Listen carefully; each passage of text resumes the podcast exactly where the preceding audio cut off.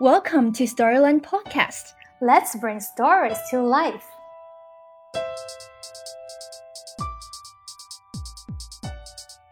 I suppose I was really thinking of those of three sort of audiences. I, I, could I can see as an adult what my daughters enjoyed in the stories, and I knew what me now what I like to read to them, and what books kids book I just like reading generally, and also the third thing was memories of of what I liked as a child. You're listening to Storyland's conversations with children's book authors and illustrators around the world. I'm your host, Gina. Today on the show, we have Tom Gauld. He is the author and illustrator of the award winning The Little Wooden Robot and the Log Princess. It is a timeless modern fairy tale story that was originally written by Tom or, or really created by him for his daughters during bedtime storytelling time. The picture book has all of the classic fairy tale tropes that you would hope for in a story like this but at the same time, it has transformed some of the old fairy tale elements that make it so modern, interesting, and just humorous to read with children. So, in this episode, Tom shared with us his inspiration behind this picture book and how he created all of these lovely characters while considering how he could balance it with um, all of the traditional fairy tales that he has read and heard of since his childhood times. Now, without further ado, let's listen to our interview with Tom Gauld.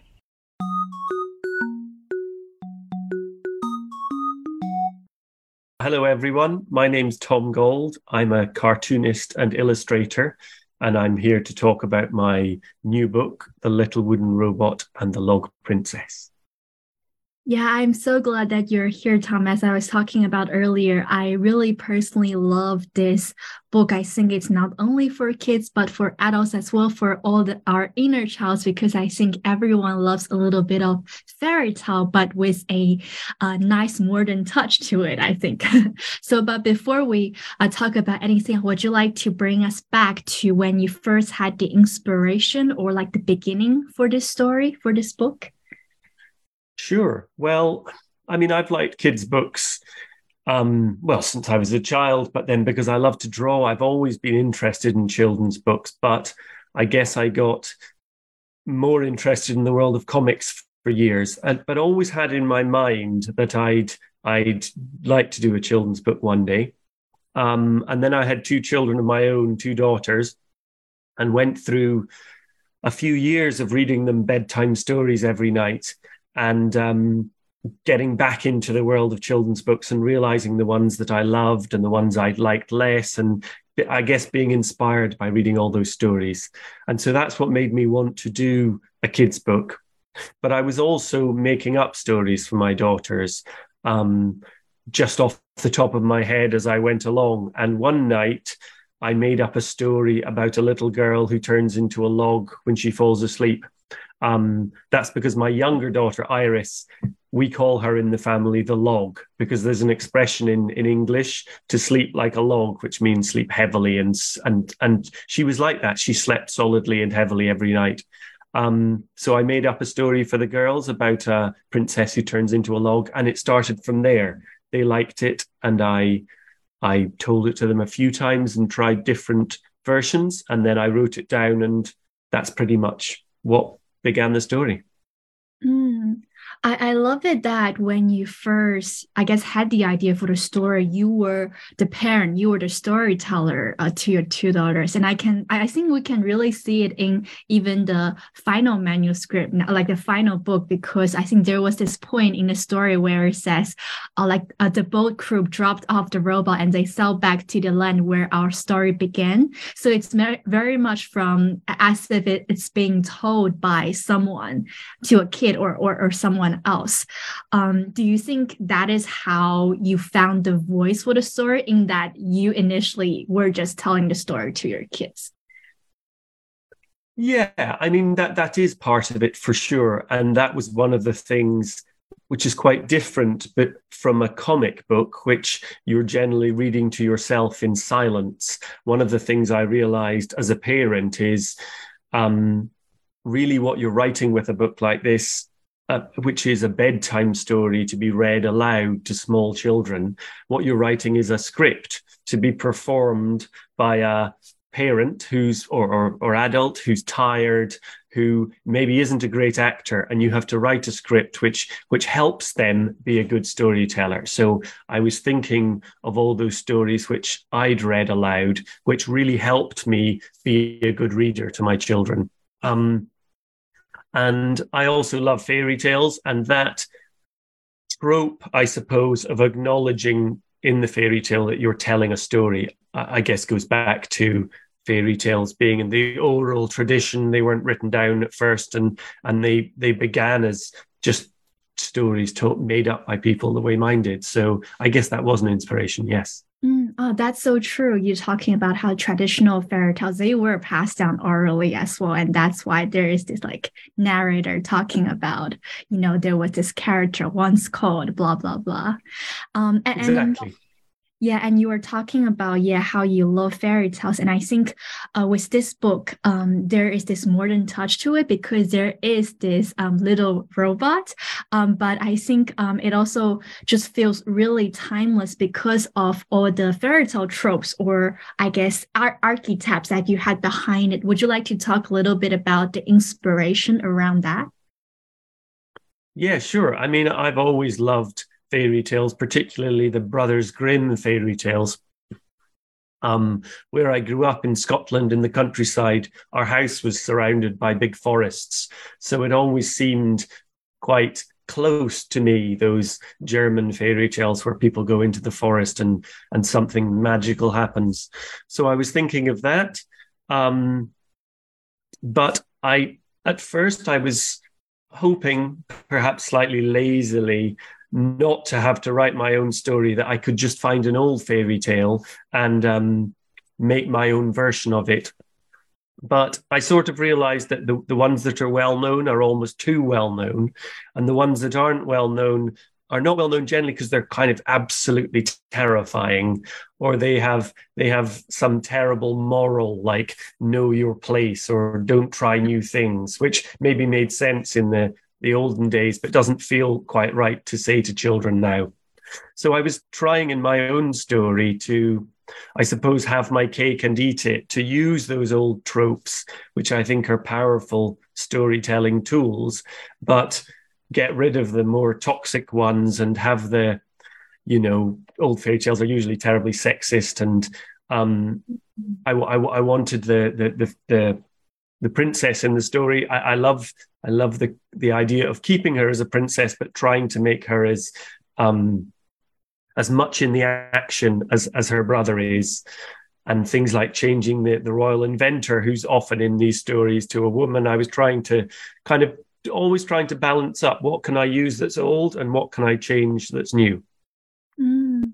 Yeah, thank you so much for mentioning that. That was something I noticed, especially like you said in traditional fairy tales princesses are usually the one being saved um, and um, but in this story while they were uh, in a way being saved by their brother the robot but near the end she was her own hero in the story because she was saving her brother at the same time. And i just love the relationship between these two characters.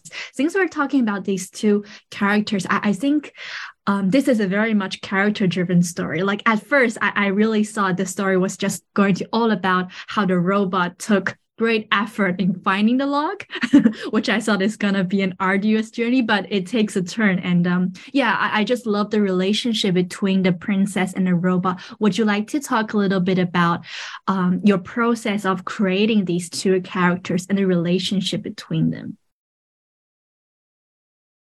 Um, you, it's I I find with with all the, the, the with this, which is my first children's book, and with my um the graphic novels I've written, the characters kind of just grow out of the story quite naturally. Um, I think they they were almost there in, in the first version, which I imagined with my children. Although in the first version they were both they were both princesses, but I thought it was more interesting to have a a, rather than two princesses to have to add in a little robot. I like drawing robots and I like you know the, that sort of slight sadness about robots that they can they can break down and as soon as he was in there then um i guess some something of that idea of a robot who's going to wear out in the way a human does and has to be repaired grew out of putting him into the story and the nice relationship between the brother and sister i don't know how that ended up in there i, I, I guess it's a classic fairy tale trope of, of the devoted sibling saving their sibling. And my daughters, although like all siblings, they fight, they, they have a good relationship. So that probably helped inspire it. And all the way along, I was trying, as you say, to balance it that they were they they're, they're both having adventures and and being brave at different times. So it's a I think it's probably quite a nice story for siblings to read together. Yeah, and I and I think um you talk about uh the love and the relationship between the siblings. Also, I think kids are able to see from the book how how everyone can be like this compassionate, this really helpful person. Like like at, at first I thought um the robot is gonna run into some really great obstacles in finding a log, but like the boat crew, they were so helpful. They were like, you know, hop on the boat, we'll we'll get you um, the log that you were looking for. And then there was the little beetles at the end, which were the life saviors. Yeah, um, yeah, I, I know that you also talk about like traditional fairy tale tropes, which which might have influenced how they're like all these happy endings and they're all really helpful characters. But I wonder if you have any other thought going into creating these side characters, I guess. Well, I, I, guess one of the fairy tale tropes I, I haven't put in there is the the sort of villain, evil mm. person. Mm. Re- really, in this story, the the the thing that goes wrong is the the little wooden robots not asking for help. You know, if if at the mm. beginning he had asked for help from more people, from his parents, maybe the whole drama wouldn't have happened.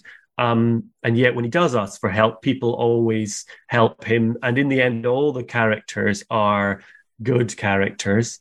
Um, and that was kind of important to me. I think I think it's a good lesson for children to know that there aren't, you know, I suppose there are dangers in the world, but in general, people are good and, and want to help you.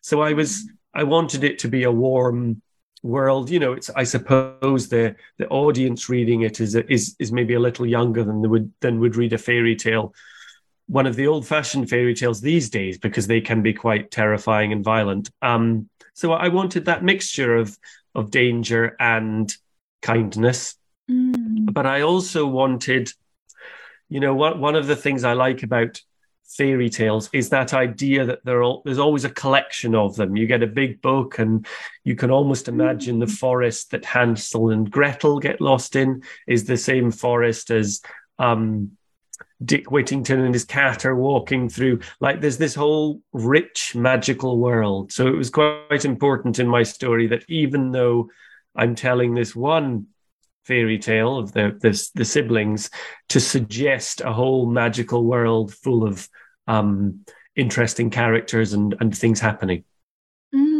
That reminds me of the um the comic style panels you created for for both the princess and the robot while they were on their journey. Like like all of these tiny adventures they they encountered but you you were just putting them in like like one box of comic. And um and and I found that to be really interest just really imaginative. It sparks one's imagination and just allows us to think about like the whole world behind this book yeah, well, well, I wanted, I wanted the the the the robot and the princess to have a sort of epic, uh, you know, adventure. I, I loved reading The Hobbit when I was a child, and I wanted this story to have that feeling of of a great long journey. Um, but I also wanted it to be a a bedtime story that you could read in one night. So for that reason, I thought I can have these stories happen in the imagination of the of the reader, which is something I often do with my short, funny comic strips. Mm. And I thought, well, I can do that. And through one picture and a title, I can suggest, you know, 12 adventures which aren't in the story. And I think 90% of people I speak to love those pages and love the idea of inventing the story for themselves and talking to their children about it. But about a handful of people always say, Oh, I, but what about those stories? I wanted to know those stories. I was frustrated that you didn't tell me those stories. But I, I don't want to tell those stories. I want, I want them to be open to, to, to the imagination of, of the child, which I think could make them bigger and better than than what I could actually put in the book. Mm, that is so true. So giving the choice and um, the world to the readers, the little readers, and that makes me think of um, you, said that you first created this story while telling it to your daughters. So so for for those little adventures, when you first created this story, did you create like a whole bigger world for them as well, or were these comics like a later um, idea? Um, well, all all the way through, I would um, read various drafts of the story to my daughters, and we they they were very helpful. And my wife helped a lot, and sometimes my wife would read the story out loud to the three of us, and so I could listen to how it sounded, which I think was really helpful. Um, but as I wrote it, I think at one point it was 3,000 words long, which is about three times as long as a, a, bedtime story should be. And luckily, when I spoke to an agent about the book, she said that this is very nice, but if you want it to be a bedtime story of this of this sort, it, it can't be it can't be 3,000 words. It's got to be a thousand or so. So mm-hmm. I think that really helped me because I cut away two thirds of what I'd written, but I didn't really lose very much that was happening. I think it was good that I'd thought of all those things, mm. but w- w- once you know, once you put the text together with pictures, then you often find something you've written doesn't need to be written because it's it's obvious there in the pictures. So yeah, there was a bigger world, and I um I trimmed it down. But then other things like the you know, there's a big map. One of the spreads in the book is a big map, and I, I love as a kid, I and still now, I love books with a map at the front where you can follow the the journey of the characters. So, you know, that's another place where I'm I'm trying to suggest a whole fairy tale world. So yeah, I spent a lot of time thinking about stuff which just even appears on that map. Yeah, you talking about the map and how you loved it as a kid makes me think about how, like, I know you first created this story for your daughters. Uh, they're your kids, and it's for their uh, for their bedtime story. But at the same time, you were um, you have this inner child or or this childhood that you've had that influence how you create now. And you talk about your love of maps. I wonder if there are other ways your own childhood experience or your uh, something like the how your own childhood experience is weaved into the story? Yeah for sure for sure. I mean i suppose i was really thinking of those of three sort of audiences. I, I could i can see as an adult what my daughters enjoyed in the stories and i knew what me now what i like to read to them and what books kids book i just like reading generally.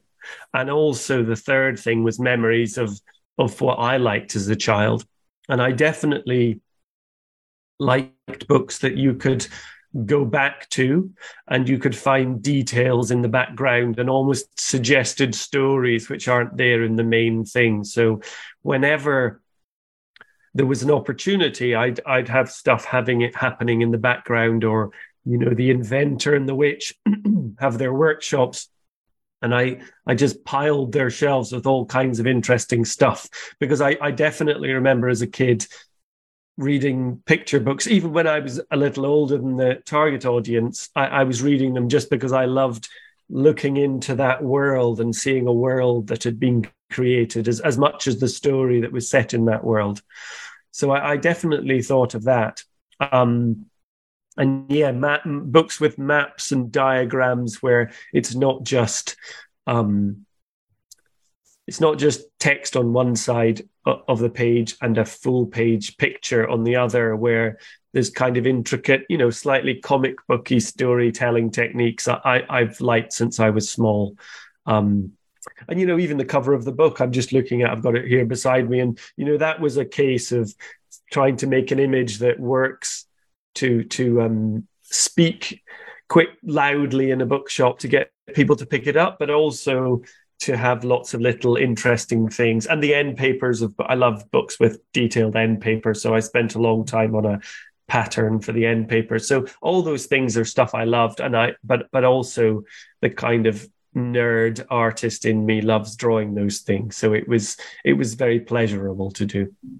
Uh, yes, I love those little details, intricate details, especially the uh, end papers, and um, it's it's really wonderful looking at them and then imagining, you know, the the world beyond uh, the story as well.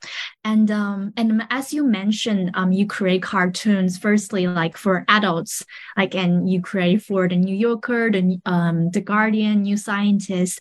And um, mm-hmm. would you like to talk about what is different from illustrating for adults and how those uh, cartoons you made for adults influence your style in this children's book?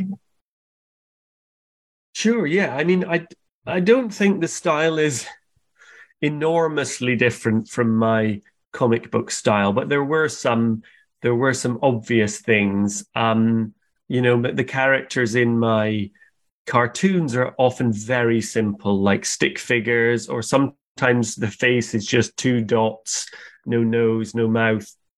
And I sort of realized, even though for some reason in my cartoons I don't like drawing a lot of smiles, I guess because it's because the car the the cartoons for adults are meant to be funny. So I kind of feel if I play it straight and deadpan, then that's funnier. But for a kids book, I realized my first draft I tried to have the robot with just a screen for a face, n- nothing at all, just a a sort of computer screen, and it just didn't feel right. I, I realized they, they they needed to be friendly, likable characters. So I had to spend a bit of time learning to draw pleasant smiles rather than you know sad faces or or creepy smiles as some of them went at first. So drawing, making the characters warmer, I suppose, and also my daughters said to me that my color palette from my cartoons was too brown and too dingy for a kid's book, and I needed to um, make it more colorful. So even though the book I'd say is still quite um, subtle colors, mm. for me it was a it was a change, and I, I I had to intentionally make things brighter and stay away from some of those browns and grays, which kind of appeal to me. I mean, they're still in there, but I was always trying to make things bright. So there was that. And I suppose the, the other thing was just reading reading the story out loud a lot and uh, listening to the way it sounds and making it to be read rather than to, to be read aloud rather than to look good on the page, which is, as I said, a difference between comics for grown-ups and, and a picture story for young children. And and how do you think your experience creating um, cartoons for adults um, like influence your your style in this book? Well, I, I think one of the things is even though they are quite different mediums, they are both about using words and pictures together to make a third thing which is bigger and better than the words would be on their own and the pictures would be on their own.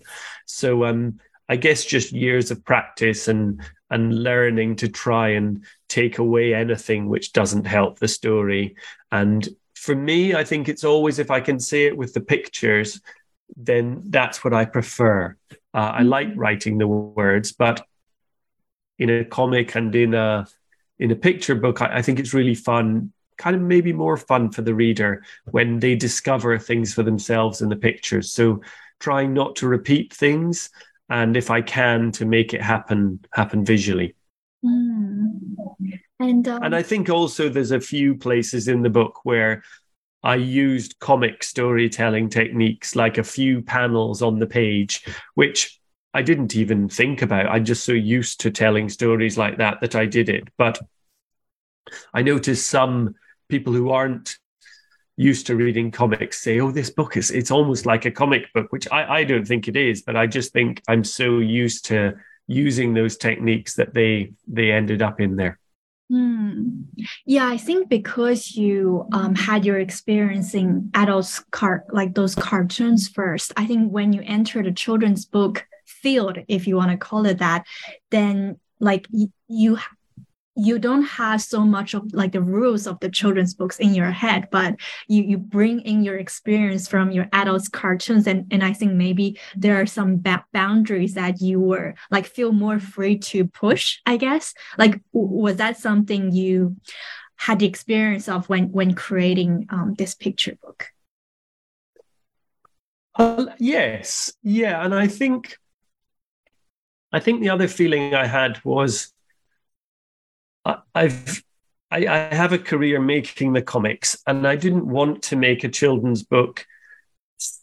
Um, I didn't want to to to change to a career in the chil- in children's books. I wanted to make a really good book the way I wanted it to be, and I knew that the publishers would would know things about children's books which I didn't, and and I'd take some advice from them. But I wanted to start from a place of I'm going to do what I want a children's book to be like, not what I think the market wants. Mm. So I really wrote it to be the way I wanted it. And I knew that one of the small comics publishers who pub- has published my books, even, even if it was too weird for the mainstream publishers, I, I think one of them would have published it if I hadn't found a mainstream publisher. So I wanted to do it my way. And I thought if if they ask me to make too many changes, I'll just take it to an art house publisher who'll let me do what I want to do. But luckily, the publishers I found got it and liked it, and the the the small changes they asked for all made sense, and I think improved the book. So it it, it worked out.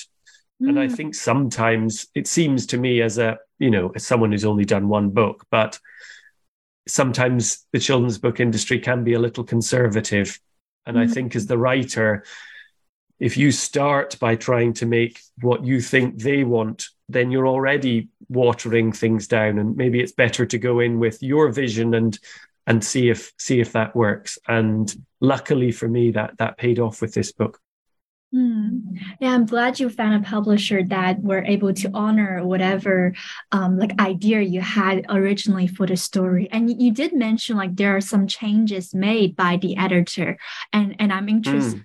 Hear about like how those edits were made and um, like like what are the main changes between your version and the final version well in the first version the, the biggest change was uh, as in a classic fairy tale, he he he woke he woke his sister up with a kiss, um, and the the editor just said you you can't go around kissing sleeping people without their consent. Sent in this day and age, even if it's a brother and a sister, and even if it's being done in the kindest possible way, and he was he was I think he was entirely right about that. That was in fact my agent Steven Malk said that and that was the only real note he had on it.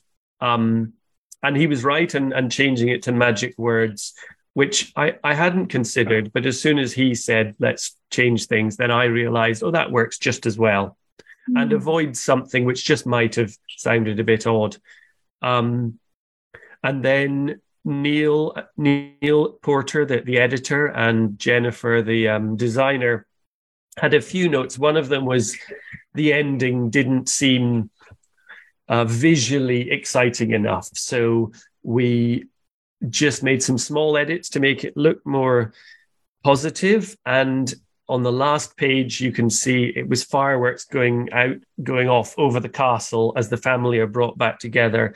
And they just suggested that in front of the castle, on all the streets and on the hills, we have lots of the people of the of the of the kingdom have come out to celebrate and it's sort of i think it really helps that ending and it feels more like everyone the, the main characters the other characters we the readers we can all kind of celebrate the ending even more than my version so it was a it was a subtle edit but but i think that helped the ending um mm. and other than that we you know that they, they were very good because they're an American publisher, and obviously I'm writing in a slightly old fashioned version of English, but they didn't Americanize anything really, a few spellings, but none of my English way of writing was was edited out. So I think it it still has that old fashioned fairy tale feel. So mm. no, it was a it was a very good experience working with them on the book. Mm. Yeah, and I'm reflecting on this experience of um, creating this book now, and now the book has won so many awards and it's been translated into so many languages. Um, as you think, like as you talk about like those beginning experiences, what are your feelings now? Because i know that like i've talked to many authors and illustrators. When they finish a book it's like kind of out to the world and um and you get a different feeling when you think back upon it. Um yeah i just want to ask you like what are your feelings about it now? And um yeah any like comments to parents chinese parents who may be buying this book in chinese and reading it with their i guess that's two questions but feel free yeah well well, p- partly, you know, you you you do make these books in a. At first, very much it was me making it, and then it was a great relief when an agent and a publisher wanted to bring it out. And then when it when they believe in it and believe in me, I, I'm sort of relieved again when people buy it and translations happen and that feeling of this thing which I was very unsure about. And, you know, for me, it was a, it was a new world going into children's books rather than comics. And I didn't want to blunder into the world of children's books and then have a terrible failure and an embarrassment. So I was, I was relieved that people liked it. And, mm. I'm happy for everyone who supported it that it, it's been a success. And those prizes and translations are, are, are a lovely, lovely treat and I'm I'm always delighted when I hear from parents who've enjoyed reading it to their children. Um, so yeah, it was it was great, and I, I you know I haven't I haven't I'm not working on a new children's book just now. I'm doing I'm doing comics, but I I I'm absolutely want to do it again. I, I loved I love telling a story like that, and it feels more. There's something very sweet about knowing that people at that very special time of day when the you know child's going to sleep and the parents are together with them that they're reading my story and i'm sort of helping with that which I, I i remember finding my kids are much older now but that bedtime story time is very important and i mm. suppose for for the chinese edition i mean i just hope that same thing happens that people find it you know it's almost like this book I, I want it to be an inspiring, interesting work of art. But I mm. also, I hope it also functions as a sort of helpful device, you know, a sort of end of end of the day, off to sleep, bedtime device. So I hope that in in China people people find that, and I hope they enjoy the the um the fairy tale references. I don't know. Do you do you are the Grimm's fairy tales? Will will will people get those references? Do you think? Yes, I think people will get many of those references, even though maybe not maybe not all of the references, but like we do get like yeah. those, you know, the witch tropes and um, you know, the uh, you know, the talking about uh like childless uh king and queen. I think those tropes are easily recognizable across across cultures. Yeah, sure. I, I mean, I think some of those some of those ta- some of our most famous fairy tales are actually if you trace them far enough back some of them are chinese fairy tales from thousands of years ago which which i think cinderella maybe started in china and gets changed as it travels around the world so mm-hmm. yeah i hope people enjoy it for that reason yeah and and i'm sure parents will thank you for creating this device as as you know parents chinese parents as well can get very tired at the end of the day and think oh need to read another story, but this one is interesting and helps them be a better actor, as you said. I hope so. Yeah. Thank you so much, Tom, for this lovely interview. So great talking to you about this amazing story. Oh, thank you so much. It's been it's been lovely talking to you.